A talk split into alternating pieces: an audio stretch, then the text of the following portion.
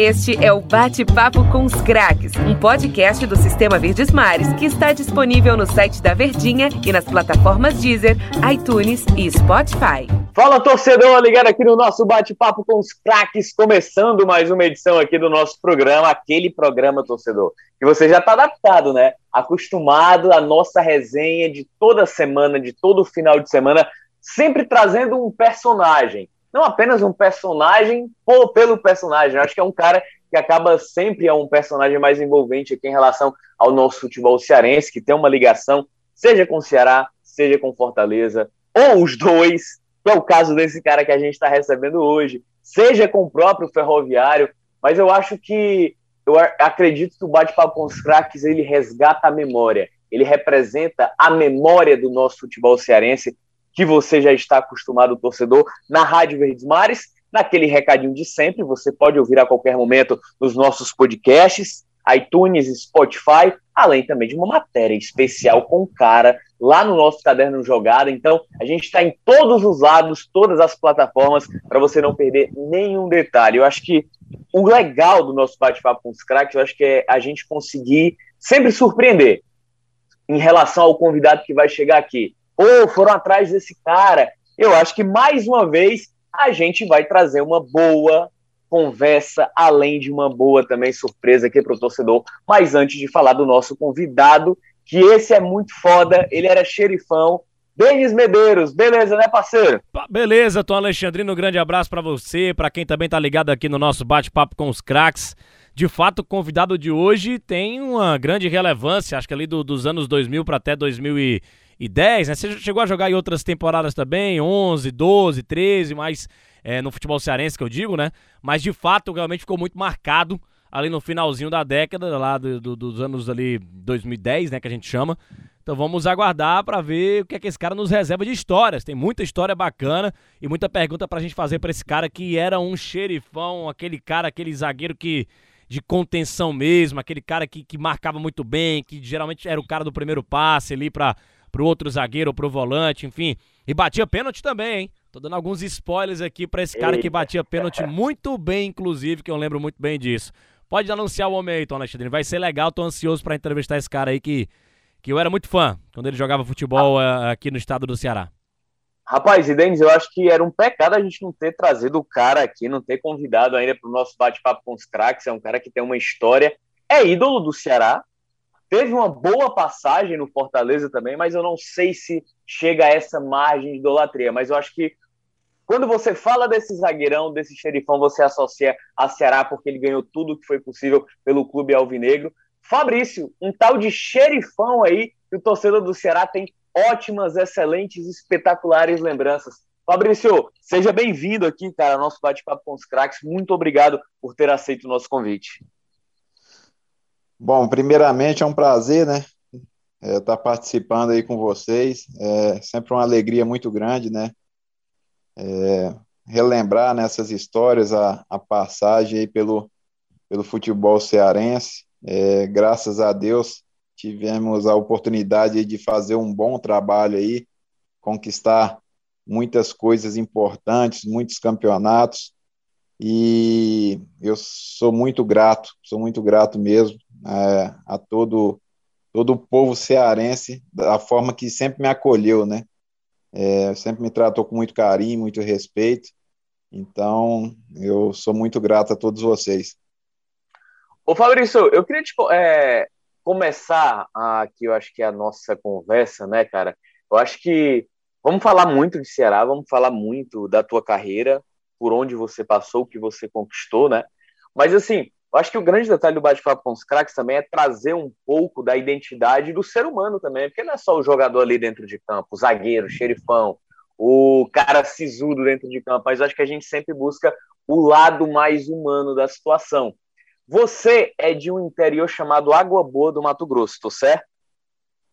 Isso, isso. Eu nasci em Água Boa, né? Uma cidade do interior de Mato Grosso, uma cidade que tem pouco mais de, de 20 mil habitantes, mas é, é uma cidade de uma economia muito forte, né, que, que predomina a agricultura, né, pecuária, o agronegócio em si, né, uma cidade muito bonita, e Só que eu saí de lá muito cedo, né? Mudei para uma cidade vizinha, onde minha mãe mora até hoje, em Nova Chavantina, Mato Grosso. E de lá para cá comecei a rodar o Brasil. e, era justamente isso que eu ia te perguntar, Fabrício. É, como a gente fala sobre a vida no futebol, né? E até seguindo aqui a nossa linha do tempo, você precisa abrir mão de muitas coisas para seguir a carreira de futebol. Eu acho que o jogador de futebol, para ele alcançar a profissionalização, eu acho que entre muitas profissões é uma das que mais abdica das coisas, né? E que você vem do interior, a dificuldade, ali início dos anos 2000, final dos anos 90, início dos anos 2000. A gente entrevistou recentemente o Igor Cearense, né? Meia, jogou baixinho, jogou no Flamengo, jogou no Fortaleza também. E ele contou pra gente, né, que ele trabalhava na roça, no interior aqui do estado, do, do, do Ceará, e jogava futebol também para tentar alcançar essa carreira. Como é que foi esse início de trajetória do Fabrício, apesar de ter nascido em uma cidade do interior, mas uma cidade do interior que o agronegócio é muito forte? É, ele teve um pouco mais de dificuldades, teve mais motivos para desistir? Como é que foi essa tua trajetória? A minha trajetória foi muito difícil no início, né? Porque é, a minha família não tinha condições, né, de, de bancar na época, né, a minha saída para fazer teste em clubes. É, eu trabalhava, né, na época eu trabalhava é, numa cerâmica em, em Nova Chavantina, e apareceu uma oportunidade de um namorado de uma prima minha que tinha contato em Rio Verde, Goiás. É, ele tinha um amigo lá que mexia com futebol em Rio Verde, e ele sempre acompanhava né, jogos meus lá na cidade, e, e um dia ele entrou em contato com esse amigo dele e perguntou se não tinha possibilidade dele conseguir um teste para mim fazer em Rio Verde. Falou que eu era muito bom jogador, só que não tinha dinheiro, né, para sair, para tentar, né, é, essa oportunidade de, de, de fazer o teste num grande clube. E, e acabou dando certo, né? Esse amigo dele me convidou para eu ir para Rio Verde fazer o teste. Graças a Deus consegui passar, né, no teste. E foi onde iniciou, né? Eu, eu consegui iniciar minha carreira jogando nas categorias de base de Rio Verde. Na realidade, eu, eu joguei praticamente só um ano na, na, categoria de base, no juvenil. No ano seguinte, já, já me profissionalizaram e já começaram a me aproveitar na equipe profissional. Mas você trabalhava numa loja de cerâmica desde a adolescência, como é que foi esse, esse período até Aí você jogava futebol muito mais por diversão, por brincadeira? Você pensava em ser jogador ou não? Eu sempre tive vontade, assim, de ser jogador. Assim, eu, eu trabalhava, meu pai era, era pedreiro, né? Meu pai hoje é, é, é, falecido. Meu pai faleceu logo quando eu comecei a jogar futebol. Meu pai faleceu em 2001. É uns quatro anos aí que eu, que eu tinha iniciado, três, quatro anos que eu tinha iniciado, eu perdi meu pai. Meu pai era pedreiro e assim, com 12, 13 anos, eu comecei é, ajudando ele, né? Aqui a gente fala de servente, né? De pedreiro. Aí eu auxiliava ele, tudo. E depois eu apareceu uma oportunidade para eu trabalhar na, na, cerâmica, na fábrica de tijolos, né? Aqui chama de cerâmica, olaria, tem lugar que chama, né? E onde eu iria ganhar mais, porque eles pagavam hora extra, tudo. E para conseguir contribuir mais com a família, eu fui trabalhar né, na cerâmica. Eu tenho um irmão que saiu cedo de casa também, com 16 anos, para trabalhar em fazenda. Hoje, graças a Deus, ele é gerente de uma grande fazenda em Mato Grosso. É, então, a gente, desde novo, a gente é, começou a batalhar né, para contribuir é, com nossos pais, para não deixar tudo nas costas deles, né? E e é isso. É uma, praticamente a gente não teve infância, né? A infância nossa foi, foi trabalhar. Mas eu sou muito feliz e muito grato, porque você começando a trabalhar cedo, você consegue ter uma responsabilidade maior, né? Você, você vai adquirindo isso com o passar dos anos, né? Essa responsabilidade de ajudar em casa, ajudar a família. E eu sempre joguei futebol amador, né, lá na cidade, e sempre me destaquei, e sempre tive muita vontade e de, de me tornar um jogador de futebol, só que nunca tinha condições, né, até que apareceu essa oportunidade de ir para Rio Verde, e graças a Deus deu certo. É, essa responsabilidade desde, desde novo, Fabrício, te ajudou em alguma coisa assim para chegar no futebol, até essa maturidade o mais rápido possível, porque você foi capitão também no, no, no decorrer da carreira também, no Ceará, até no, é, no, no, no, futebol do, do, Ceará, quando não era o Geraldo, você era o capitão. Você, essa maturidade de você ter essa autonomia de, do financeiro, de ganhar, de pensar em ajudar a família, isso ajudou também na tua formação como jogador de futebol, como um líder dentro de campo? Ah, com certeza, né? Contribuiu muito porque você cresce com essa responsabilidade, você cresce praticamente com esse espírito de liderança já, né? Que você vai, como eu falei, com o passar do, dos anos, a sua responsabilidade vai aumentando, que nem meus pais, cada ano ia ficando mais velhos, a, a força já para trabalhar já não era mais a mesma, né? Então, tanto eu como meu irmão, a gente sempre procurou assumir essa liderança dentro da família, né? assumir essa responsabilidade de, de contribuir para que eles poder, pudessem ter, ter uma vida melhor, né? um conforto melhor. E graças a Deus, nesse ponto aí, a gente sempre é, procurou, dentro das nossas condições, claro, dar, dar o melhor para eles, né? E isso eu transferi para o futebol, né? Eu sempre procurei levar também essa liderança para dentro do futebol, né? Procurar, principalmente com os mais jovens, né? Procurar, procurar orientar, é, passar coisas boas para eles, é, indicar, né? Um caminho que, que, que pudesse também contribuir futuramente na vida desses mais jovens, né? Então, isso aí com certeza foi, eu sempre falo que foi um lado positivo para mim, crescer já com essa responsabilidade. Em relação a, a, também ao futebol, Fabrício, assim, já no começo, na adolescência, juventude e tudo mais, é, sempre quis ser zagueiro, sempre foi a tua intuição de ser zagueiro, de ser esse cara xerifão na defesa, de ver o jogo todo ali de frente, de uma maneira geral, sem ter aquela ânsia. Todo garoto sonha em ser jogador, atacante, né? A maioria dos garotos, em ser o cara que faz o gol, né? Você sempre teve a vontade de ser o cara que desarma o atacante, apesar de você também era muito bom na bola parada, né? No toque de cabeça. Mas é, me conta como, como surgiu a tua paixão por ser zagueiro de futebol. Então, eu comecei no futsal, né? Aí, no futsal, o pessoal sempre colocava eu para jogar mais ali atrás, até pelo tamanho, assim, né? Pra, que facilitava muito em termos de marcação. Geralmente, antigamente, agora nem tanto, né? Mas antigamente os jogadores de, de futsal eram mais baixinhos, né?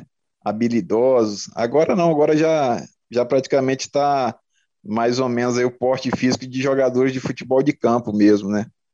Até pela evolução né, do, do, da preparação física, isso exige muito hoje, né? Aí, quando eu comecei a jogar a campo, eu, eu me apaixonei, digamos assim, pela, por essa posição de zagueiro, né? Eu gostava muito de, de, de jogar, e tinha alguns treinadores que já queriam que eu, que eu, que eu jogasse na lateral direita, né? Que eu, eu tinha muita facilidade, muita, me adaptava bem naquela função de lateral, né? Só que eu jogava algumas partidas e pedia para retornar para a zaga, né?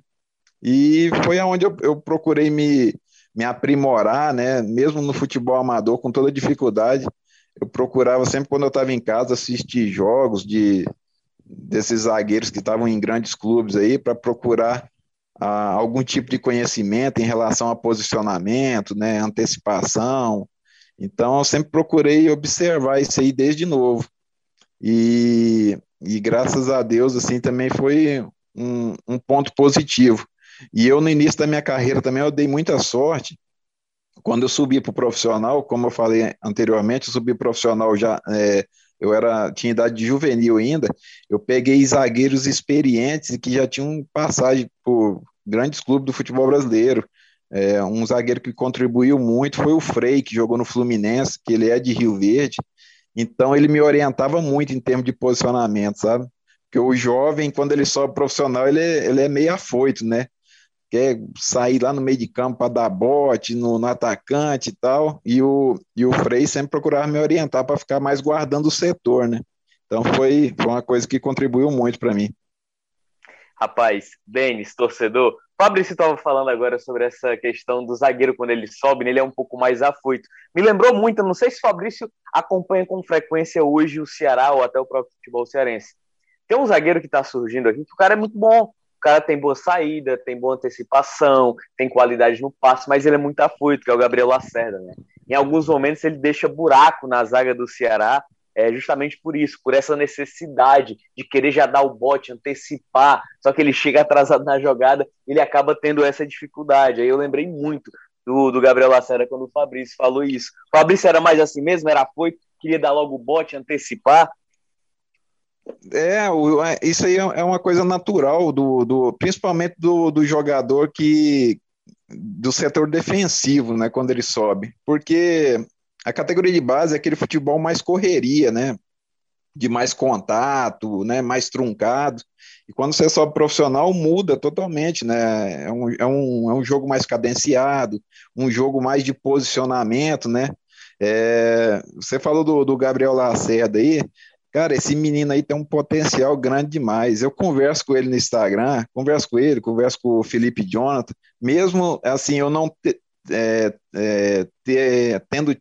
muito contato com eles na época do Ceará, mas que nem eles sabem da minha história no clube, e eu torço muito por esses jovens aí, que têm um potencial muito grande e são muito humildes, e, e o Gabriel vem conversando com ele, às vezes no Instagram, parabenizando ele pelas atuações, tudo.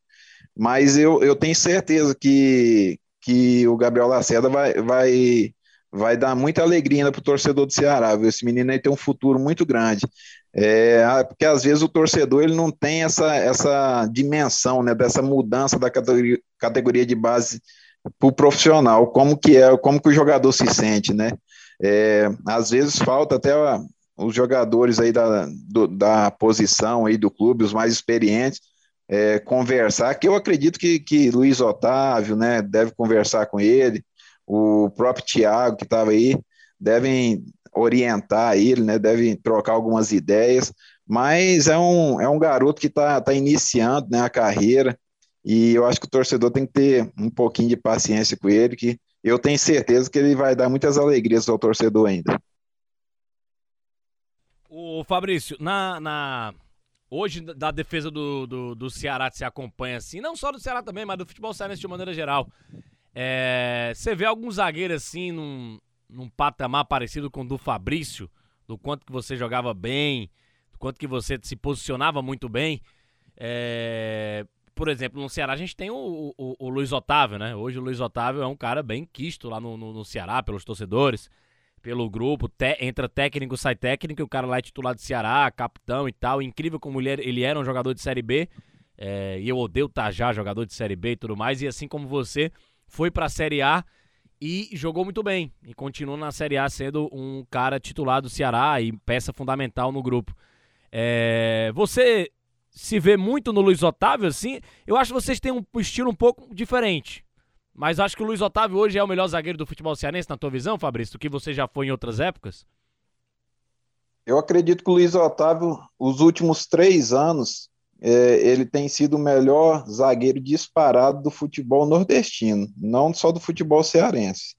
É, eu tenho acompanhado, eu tenho ele mantém a, média, né? Ele mantém a média, né? Você quer dizer, né? A regularidade. É um, é um jogador muito regular, né, cara? Você dificilmente você vê o, o Luiz Otávio cometer algum tipo de erro. Claro que erra, todo mundo erra, não tem como, não tem como um jogador de futebol ele jogar quatro, cinco anos no clube e, e não cometer nenhum tipo de erro. Um jogo ou outro, você vai acabar falhando, né? Isso aí é normal. Não só no futebol, como na vida, né? Então, mas o Luiz Otávio, a regularidade dele é impressionante.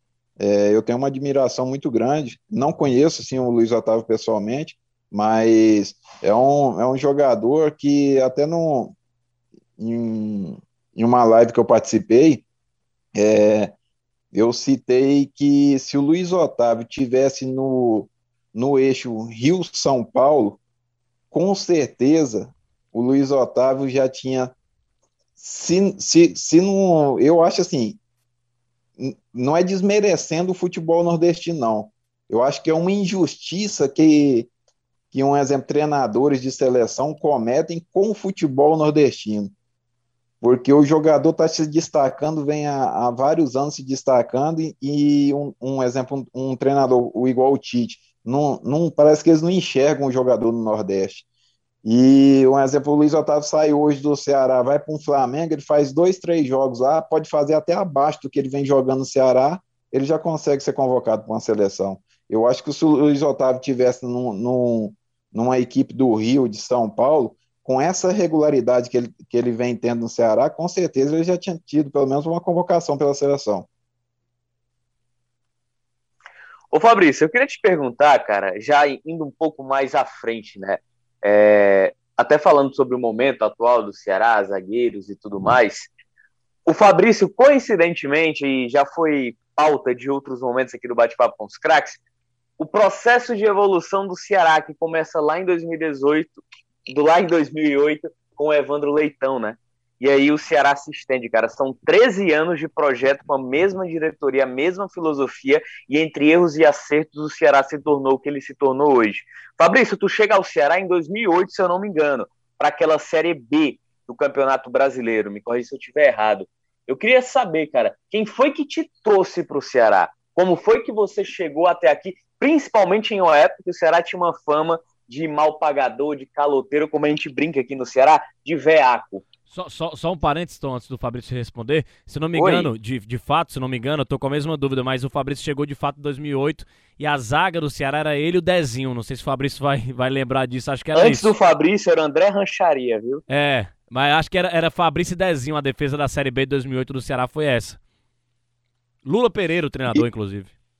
Isso, isso, correto. Eu cheguei em 2008, eu estava na América de Natal, né? 2007 eu disputei a Série B do Brasileiro pelo Gama, aí me destaquei, né, na Série B pelo Gama, e o América de Natal, eu acabei fechando com o América de Natal para o ano seguinte.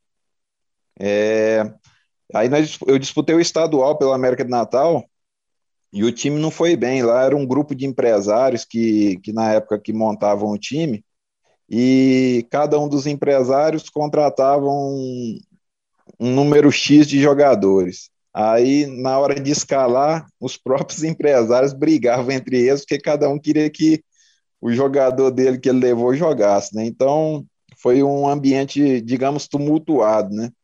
Aí acabou o estadual, eles resolveram fazer uma reformulação no, no elenco, e nessa, nessa brecha dessa reformulação, apareceu um contato do Ceará. Na época, é, o Ceará estava a defesa estava meio embaixo, digamos assim, né? E eu já tinha jogado com o Cleison, né, no, no Gama, e tinha o Marcelo Bonan, que era do mesmo empresário que eu, e foi aonde começou a surgir as conversas para ver se eu não tinha interesse em ir e tal, que eles estavam precisando de zagueiro.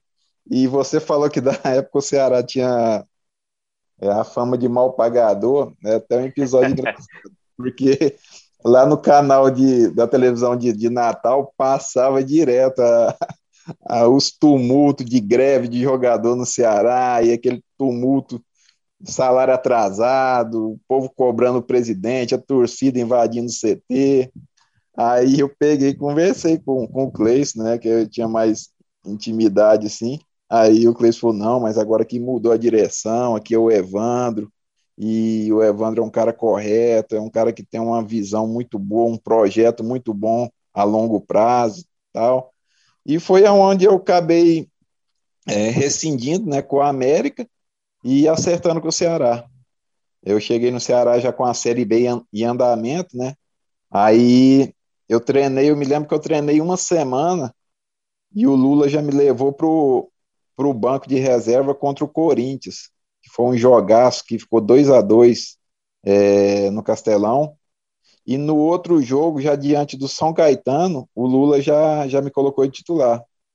Aí nós ganhamos de 1 a 0 do São Caetano e graças a Deus, desse jogo em diante, tive uma sequência maravilhosa.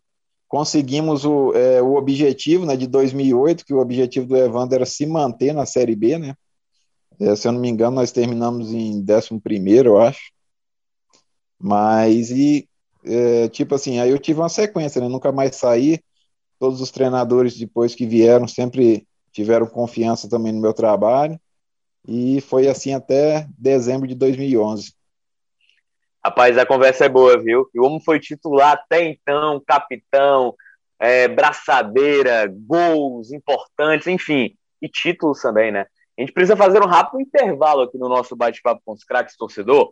A gente volta daqui a pouco com essa boa conversa aqui recebendo o xerifão Fabrício.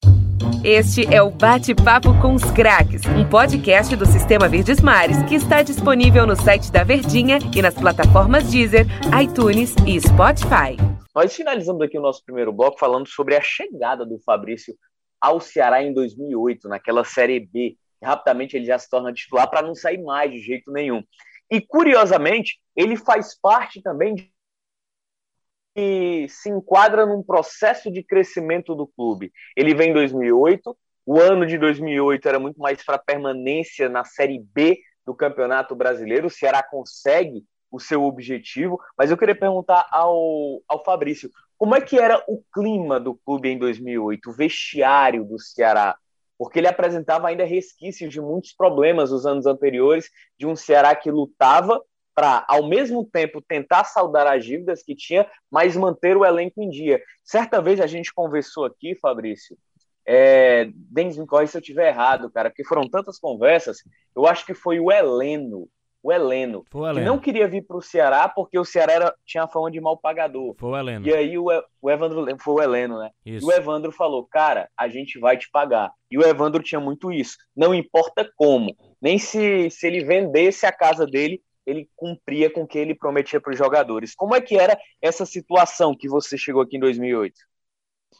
Então, é como eu falei, é, as notícias que eu tinha, as informações sobre o Ceará eram, a gente tem que ser bem sincero, né? Era, eram bem ruins mesmo. Era fama de, de mal pagador, é, salário atrasado, estrutura zero, né? Só que, devido ao que eu conversei com o Cleison, é, o Cleiton sempre foi uma pessoa muito muito correta, né? Um cara, cara do bem. Até esses dias a gente trocou algumas mensagens aí, fazia tempo até que a gente não conversava. E o Cleiton falou: "Não, Fabrício, pode vir que justamente isso que você falou, né? O Evandro é um cara muito correto. Ele tá pagando já jogadores que estavam no estadual aqui que permaneceram na Série B, que ficaram com salário atrasado. Ele fez um acordo aqui com o pessoal e está pagando tudo certinho. Você pode vir sem medo que você vai receber. E eu encarei esse desafio, né? E eu acho que o Ceará, é, ele, ele deve muito ao Evandro, sabe? Porque da forma que o Evandro pegou o clube, é, não é fácil. Você pegar um clube totalmente endividado e, e bater no peito e chamar o pessoal para encarar esse desafio junto são poucas pessoas que teriam coragem de fazer isso. Então, o Evandro tem uma participação muito grande né, nesse Ceará de hoje, né, digamos assim. Mas, o, assim, mesmo com toda a dificuldade, é, financeira até que não tinha, para te falar a verdade, na Série B, porque o Evandro é, ele, ele vinha honrando com todos os compromissos. A maior dificuldade era de estrutura, né? A estrutura era bem abaixo, é, o campo de treinamento, é, não sei se vocês lembram, na época era bem ruim o gramado e material de treino praticamente. Eu, eu cheguei a treinar com meião rasgado, pra você ter uma ideia mas o ambiente do vestiário era muito bom, sabe? Era um grupo muito bom, um grupo unido, é, o pessoal era muito comprometido, então acho que isso foi um, foi um dos fatores. É, é, é, eu acredito que era uma das coisas que o, que o Evandro sempre prezava, viu? Porque nesse período que eu trabalhei com o Evandro no Ceará, ele sempre procurou é, montar elencos assim com, com, com jogadores comprometidos e jogadores assim que, que procuram procuravam ter uma, uma boa relação, né? Porque eu acho que isso aí conta muito no futebol. É, não é porque você é titular ou é reserva que o, o jogador da sua posição é seu inimigo. É, todo mundo ali está tá buscando seu espaço, está buscando seu ganha-pão. Então, sempre desde a minha chegada ao Ceará, os elencos que eu participei é, tiveram um respeito muito grande, os jogadores um pelo outro. Então, isso facilita né, o clima de vestiário, facilita principalmente para o treinador, né? Para ele ter esse controle de vestiário. Então, 2008, nosso vestiário era bom, muito bom, um, um clima muito alegre aí. Ô Fabrício, se o vestiário de 2008 era alegre, imagino de 2009. Né? A gente tem muitas histórias de resenhas de torcedores e tudo mais, dos jogadores também, lá internamente de vocês. Cada história que a gente já escutou aqui no Bate-Papo com os Craques.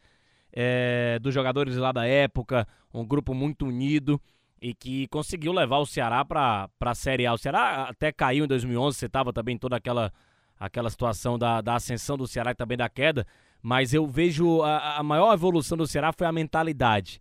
Se hoje o Ceará tem essa mentalidade de time vencedor, de time que quer ser grande, tudo isso começou lá em 2009 e começou com, com, com vocês, né? Com você sendo um dos grandes líderes também desse time. E, e aquele jogo lá contra a Ponte Preta teve um gol e o um gol de cabeça seu e sacramentou, né? A, a, você lembra ali de, de 2009, daquele jogo contra a Ponte Preta, a galera toda vai lembrar do teu gol de cabeça. Então acho que mesmo com o empate o Ceará já estava subindo, mas o gol foi para mostrar realmente, para te eternizar na história do time do Ceará. É, como foi aquele ano de 2009, como foi passar por todos aqueles perrengues, um ano que fez, repito, o Ceará entrar de vez nesse rumo que ele tem hoje em dia de um time organizado, de um time diferente, e vocês pegaram essa, você principalmente, né, essa evolução, essa mudança de mentalidade de 2008 em diante, o Ceará, acho que, que já coloca um ano antes, 2008, já, já, já tinha outros pensamentos, pensamentos grandes de um time que ele é hoje em dia. Ah, então, 2009 já foi o, o já estava o projeto do Evandro em andamento, né? É, nós começamos o ano e o objetivo já era já era bem claro, né? O objetivo principal do ano era o acesso à Série A. É, começamos o estadual é, com algumas peças de 2008 e começou a se formar, né? O elenco para disputar a Série B de, de 2009 praticamente dentro do estadual, né? Serviu como laboratório, né? O estadual de 2009. É claro que a gente queria muito ter ganho, mas o projeto principal não era esse, né? O projeto principal era, era o acesso à Série A. É, cara, eu, eu, sempre falo para todo mundo, eu joguei futebol profissional 18 anos.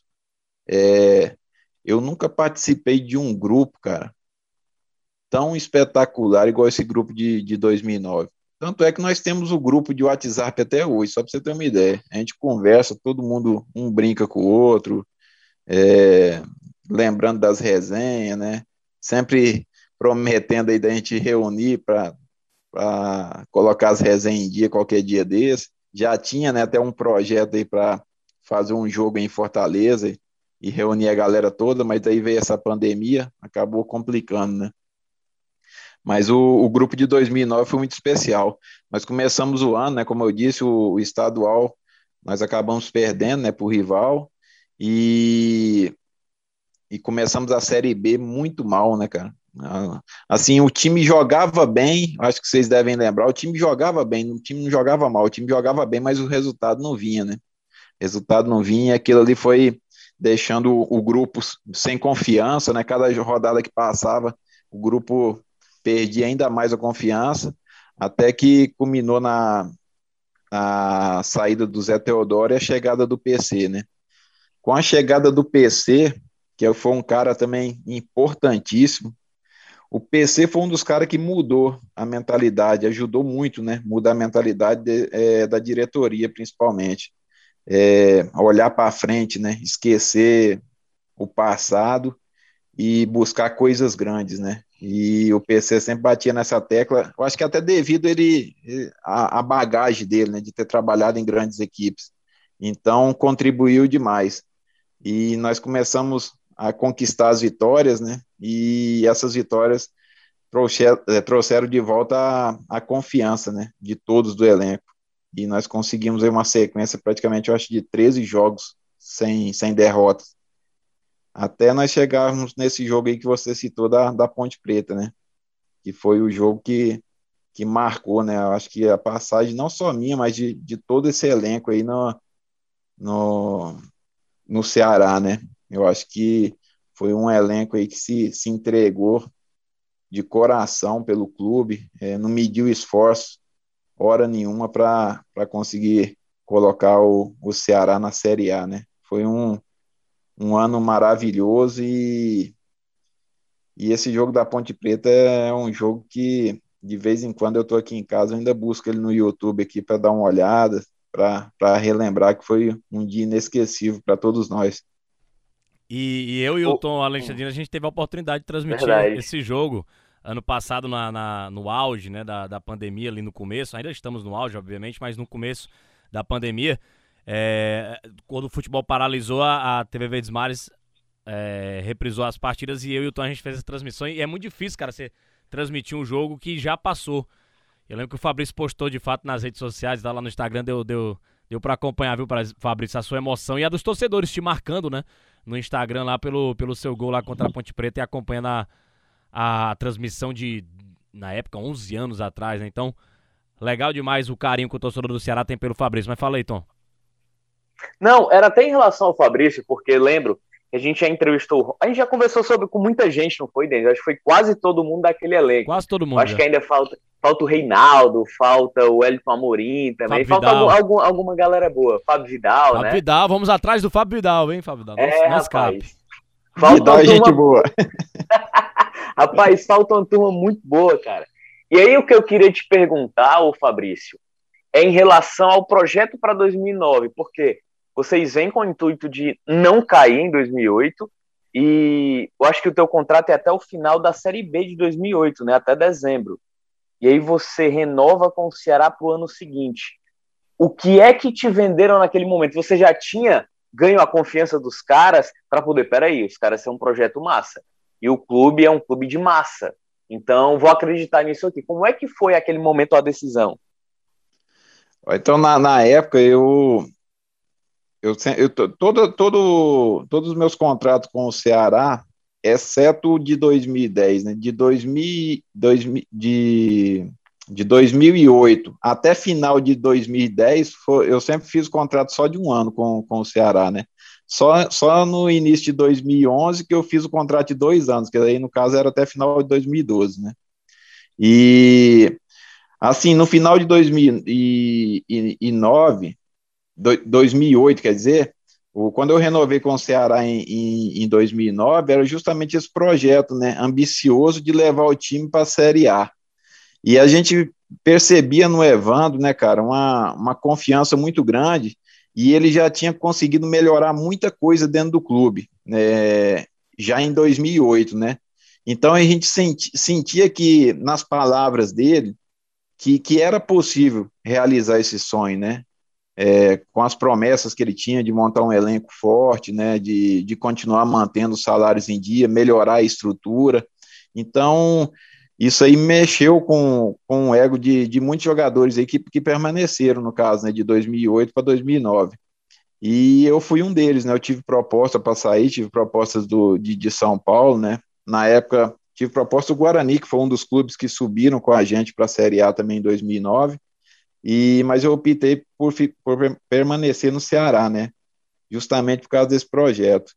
E eu tenho muito orgulho, cara, de ter feito parte dessa história, porque só quem acompanhou o dia a dia é, sabe das dificuldades que nós enfrentamos, sabe?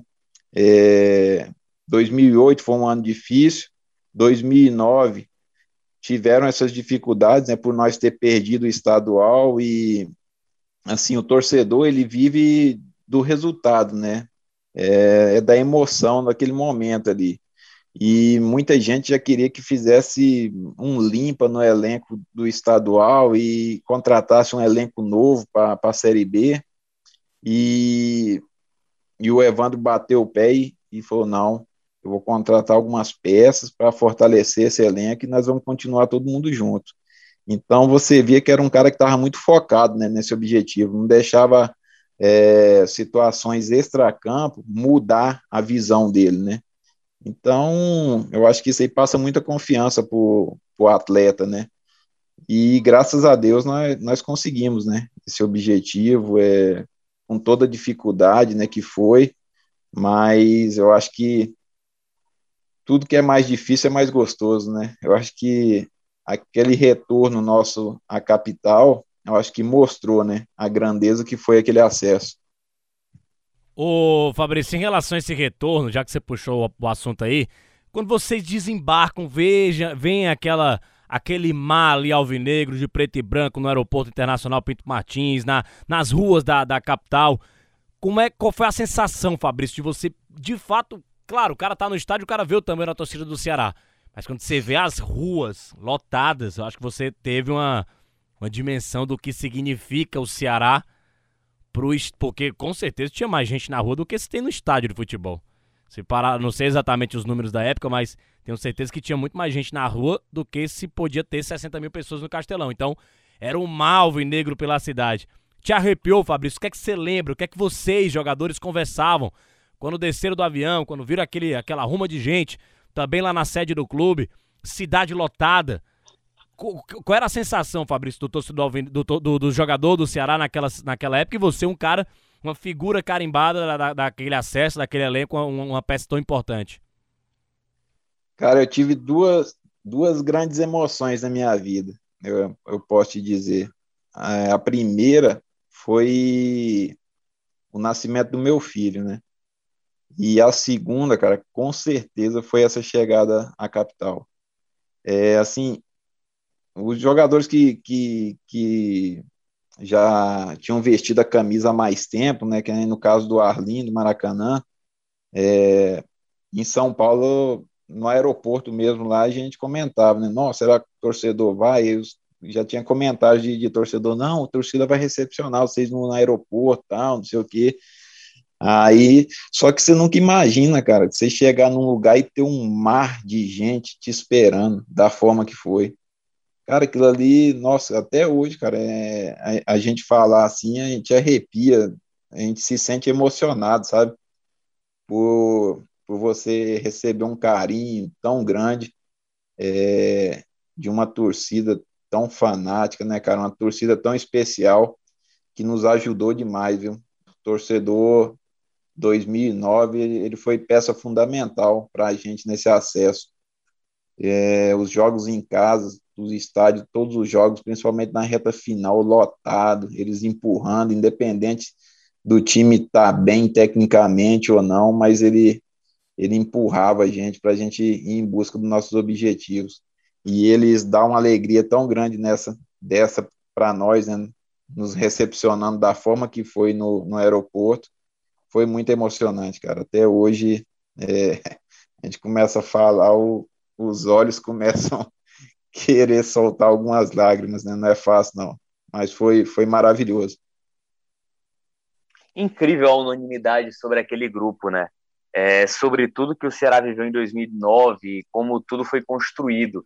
Eu queria saber, eu, eu queria saber mesmo do Fabrício, porque era um grupo que tinha muitas lideranças, cara. Você tinha o Geraldo, que era uma peça de muita liderança também. Você tinha o Fabrício também, que era a liderança. Você tinha atletas que já estavam no clube há mais tempo, que também tinham uma história, mas não jogava tanto. Como é que vocês driblaram? E a gente sabe, quando a gente trabalha em meios coletivos e futebol, muitas vezes ele traz vaidade, né? Como é que vocês lidaram com tudo isso, Fabrício, para driblar e se fechar e crescer? Qual foi o ponto ideal para o crescimento? Além dessa questão dos jogadores, a diretoria, a forma como o Evandro lidava, eu acho que até o Robson acabou entrando também, na época ele era diretor de futebol. Ajuda também? Não, com certeza, a diretoria ajudava muito, né? O próprio PC, junto, juntamente com a diretoria, eles procuravam blindar o elenco. E, e nós, do elenco, a gente procurava fazer a nossa parte, né? É, igual você citou as lideranças aí, a gente procurava sempre deixar essa vaidade de lado, né? E um exemplo, eu nunca quis ser mais que o Geraldo, o Geraldo nunca quis ser mais que o Mota, o Mota era parceiraço do, do Sérgio Alves, o Arlindo, que vestiu a camisa do, do Ceará por tantos anos, é, não era titular absoluto, mas era um cara que respeitava demais o boiadeiro. É, tinha o, o Romulo, que jogou poucos jogos, que era uma liderança muito grande no elenco. Então, eu acho que a, é, o ponto positivo disso era, era o respeito, né? E a gente, e a gente sempre procurava é, puxar todo mundo para o mesmo lado. É, muitas vezes, é, tanto eu como Geraldo, o próprio Mota, às vezes a gente percebia, né, cara, que tinha algum jogador. Às vezes o problema não era nem no, no clube, né? Às vezes estava com algum problema em casa, a gente procurava chamar para conversar, né? para ver se, se poderia, às vezes, ajudar de alguma forma, né? Saber o que, que ele estava passando, qual era o problema. Então, os jogadores percebiam que da nossa parte, assim, os considerados líderes não tinha essa vaidade, né? E quando você não tem, você não percebe a vaidade por parte das lideranças, é, então acho que a pessoa que está que tá junto ali, ela, ela compra essa ideia, né? Fala, pô, bicho, os caras que estão ali considerados líderes aí, uma humildade tremenda, procurando sempre ajudar todo mundo. É, eu acho que os jogadores vêm junto, né? Todo mundo procura remar para o mesmo lado. Rapaz, a conversa é boa, viu? Mas a gente já chegou aqui no nosso último bloco, fim do segundo bloco, na verdade, né? A gente precisa fazer um rápido intervalo. Para você, torcedor que está nos nossos podcasts, já sabe qual é o nosso lema. Segue o fluxo aí da conversa direta com o Fabrício. Este é o Bate-Papo com os Craques, um podcast do Sistema Verdes Mares que está disponível no site da Verdinha e nas plataformas Deezer, iTunes e Spotify. Tava faltando ele no nosso bate-papo com os craques. E, Denis, a gente passeou sobre essa trajetória no Ceará, né? E aí eu acho que aí chega o grande momento, que a gente ainda tem que falar de Fortaleza também, ô, cara. Tom, ô, Tom. 2010 e 2011. Ô, Tom, tá faltando a turma boa que jogou com o Fabrício, hein? A turma boa que jogou com o Fabrício. Erivelton, Anderson, vamos atrás desses homens aí. Tem muita gente, tem muita é, gente. Vamos atrás, vamos atrás. Então a gente chega à questão de 2010, 2011, né? O Fabrício, primeiro ano de Série A, cara. Eu acho que da tua carreira, né? Acho que era o primeiro ano de Série A na carreira em alto nível. O que é que muda? E aí o Denis falou agora, pô, até em relação ao Luiz Otávio. Quando o Luiz Otávio é contratado pelo Ceará, muitos torcedores que acham, pô, vai contratar um zagueiro que veio da Série C. Aliás, que foi rebaixado para a Série C. contratou o Richardson, que veio da Série C e tal. Então, isso acabou mudando muito, cara. Esse cenário é muito relativo. Nós entrevistamos aqui um centroavante que passou pelo Fortaleza, Sandro Gaúcho. Ele falou que na época dele, década de 90, se o cara jogou a Série C, ele era jogador de Série C. Dificilmente ele ia para a Série A. Então, como é que foi aquele momento, Fabrício? Primeira divisão do Campeonato Brasileiro e você titularíssimo daquele time. Ah, muda tudo, né, cara? Série A é, nem diz o, o Bruno Henrique, é outro patamar, né? Ah, muda tudo, né, cara? A concentração do, do atleta, não, não que ô, você Fabrício. jogando uma Série B ou Série C, você não, não, não, não se concentre, né? Ô Fabrício, só, só, só, um parênteses aqui, você falou esse negócio de muda, né? Desculpa, tá, tá. Eu quero até que você continue a sua resposta, que é bacana demais, mas só para ilustrar o que o Fabrício falou aqui também, acho que o Tom vai lembrar disso. O Michel, em outras épocas, em outras entrevistas que teve aqui com a gente, o Michel que jogou com você no Ceará, ele disse, cara, é, quem joga na Série B consegue jogar na Série A, mas você tem que ter outra mentalidade, você tem que treinar mais físico e tal, porque o negócio muda mesmo. Porque ele disse que é, ele acertava muitos botes na Série B. Na Série A, de repente, ele ia dar um bote e o cara driblava ele. Ele, eita, esse negócio aqui é diferente, viu? E aí ele, ele, ele falou dessa situação, do mais da questão física e do entendimento do jogo. Às vezes o cara dá uma segurada, não dá tanto bote. Eu tô falando do Michel, que era um cara de mais combate no meio de campo, né? Mais que o zagueiro. Acho que você que foi zagueiro também, você pensava também algo parecido. Acho que só para ilustrar mesmo assim a tua resposta. Não, com certeza, com certeza. É, é porque o, o nível técnico eleva demais, né, cara? É, é, às vezes as pessoas não, não, não têm essa percepção, mas o nível técnico de uma Série A em comparação a, é uma, a uma Série B é totalmente diferente, né? Então você tem que ter uma preparação muito melhor, principalmente é, porque você, você vai enfrentar os melhores do Brasil, né, cara? Quem está na Série A ali, que nem, principalmente na minha função de zagueiro, você citou o Michel e na função dele, ele vai pegar os melhores atacantes e os, é, e os melhores meias, né, cara? Então é, é difícil. Igual nós tivemos a oportunidade de enfrentar Ronaldinho Gaúcho, Neymar, o Kleber, gladiador, cara, para mim foi um dos jogadores mais difíceis que tinha para marcar. Cara que era madeira de dar em doido, o cara não tinha bola perdida para ele, não. Louco Abreu, né? então, né? Isso, Louco Abreu, é, Ronaldo Fenômeno, né, que estava no Corinthians na época. É, então é, é, é, vasta né, a, a, a qualidade do, do, do, dos, dos jogadores aí de Série A. Aí. E, e você citou um, um, uma passagem do Sandro Gaúcho, realmente, há alguns anos atrás, a, a, a mentalidade era essa mesmo.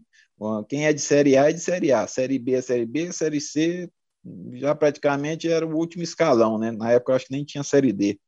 As pessoas pensavam muito isso. Só que hoje é, o futebol vem provando ao contrário, né? Você citou exemplos aí. Às vezes o jogador está numa série B ou numa série C por falta de oportunidade, né, cara, de estar de, de tá disputando uma série A. É, não quer dizer que o jogador está na série C ou na série B, até série D hoje né, também, que o cara não, não, não tem a qualidade, né, não, não, não tem um futebol para jogar uma Série A. Muitas vezes é falta de oportunidade, às vezes o cara teve alguma lesão que atrapalhou ele na carreira, ficou algum tempo parado, né? Então envolve tudo isso. E mas a Série A, cara, exigiu muito de nós em 2010. É, foi outra campanha brilhante.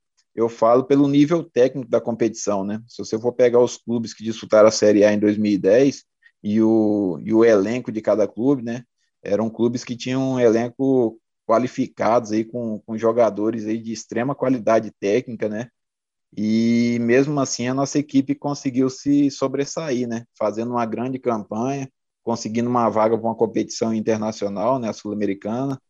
Então foi foi um ano maravilhoso, mesmo com, com toda a dificuldade que nós tivemos aí na, na parte de marcação aí, mas foi um ano maravilhoso. Ô Fabrício, eu queria te perguntar, cara, antes da gente entrar num outro assunto, eu não sei se você teve a vivência ou os relatos. Aquele Ceará de 2011, né? Que num primeiro momento parecia muito promissor, pelo grande ano de 2010, de repente teve uma queda, muitas trocas.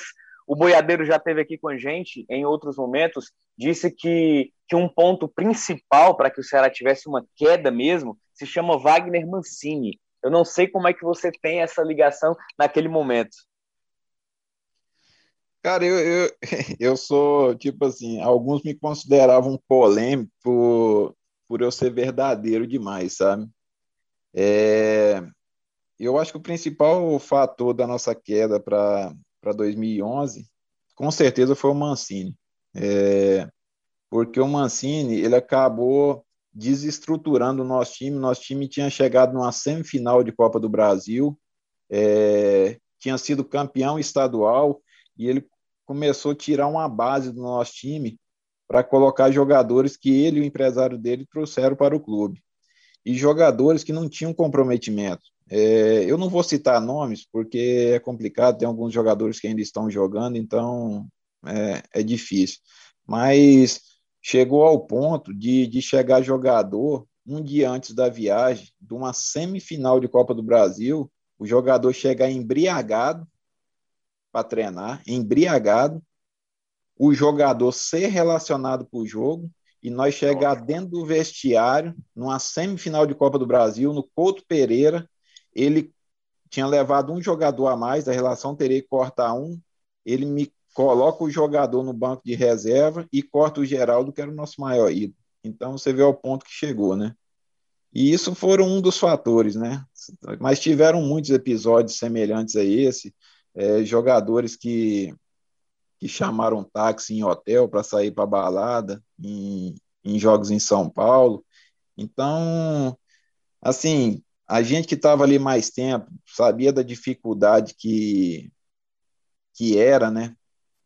Conseguir manter um clube é, numa Série A de brasileiro, é, que a gente sabia que não era fácil, a gente ficava muito chateado com esses episódios e sabendo que muitas coisas o, o treinador compartilhava com isso, né?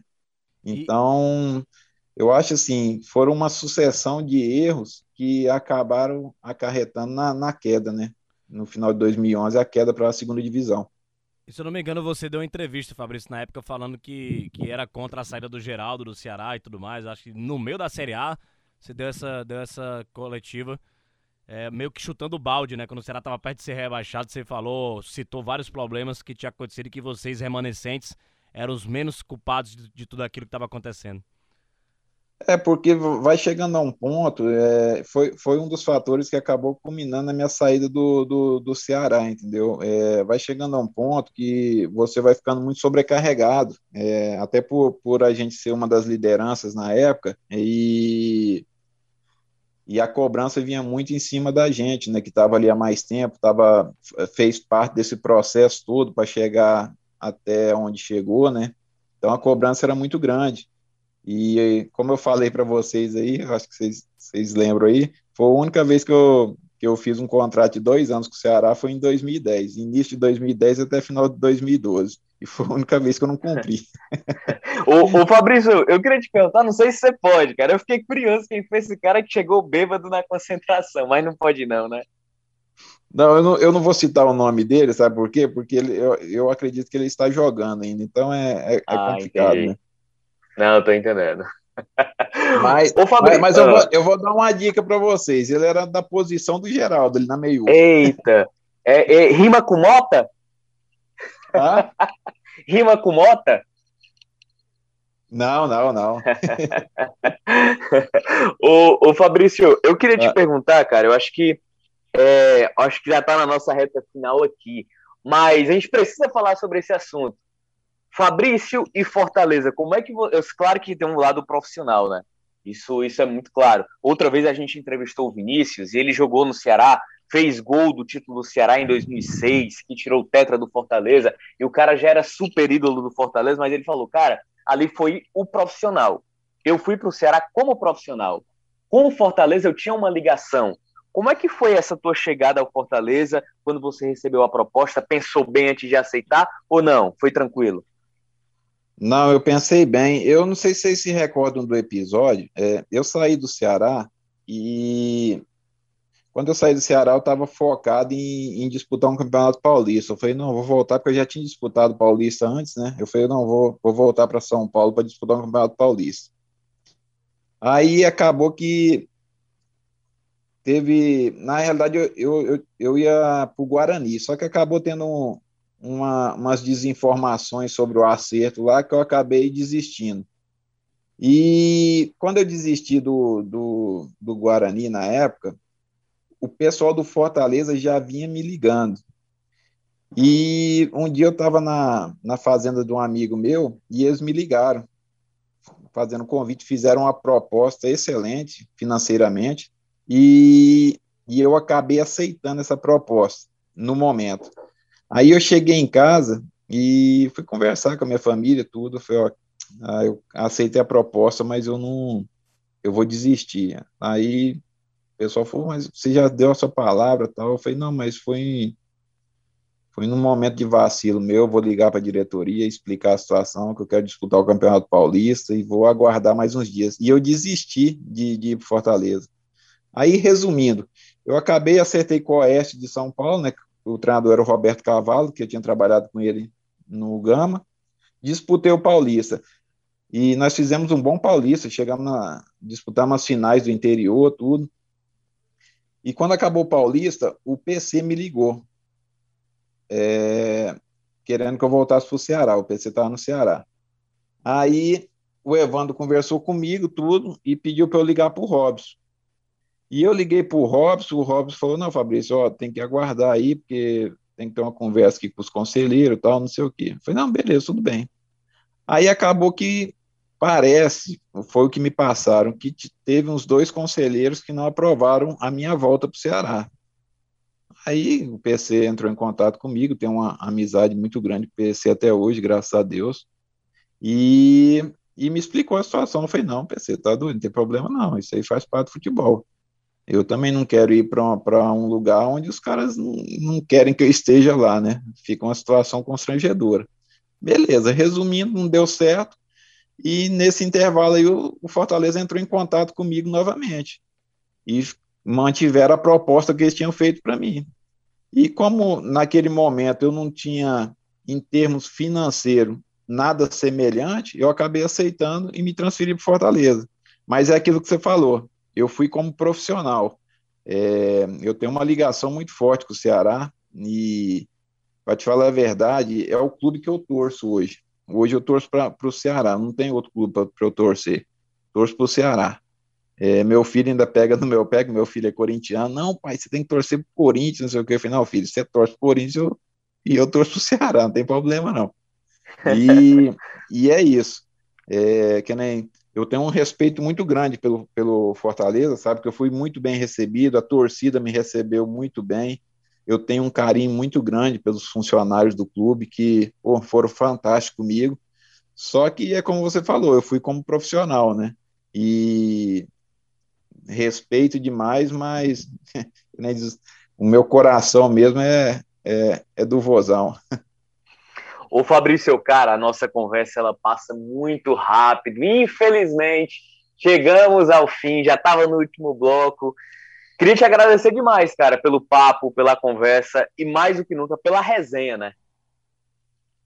Pô, que isso, é um prazer, viu? Um prazer sempre falar com vocês aí. E eu que, eu que agradeço vocês aí por esse espaço, né? Para a gente ter oportunidade, né, de, de, de falar um pouco dessa, dessa história, que eu considero uma, uma linda história aí pelo, pelo Ceará, né? Momentos de dificuldade, mas também com certeza mais de alegria do que de, de, dificuldade. É sempre um prazer falar com vocês. Um grande abraço aí para vocês, para toda a torcida alvinegra, tá? É, que Deus abençoe aí a vida de vocês e, e sucesso sempre, viu?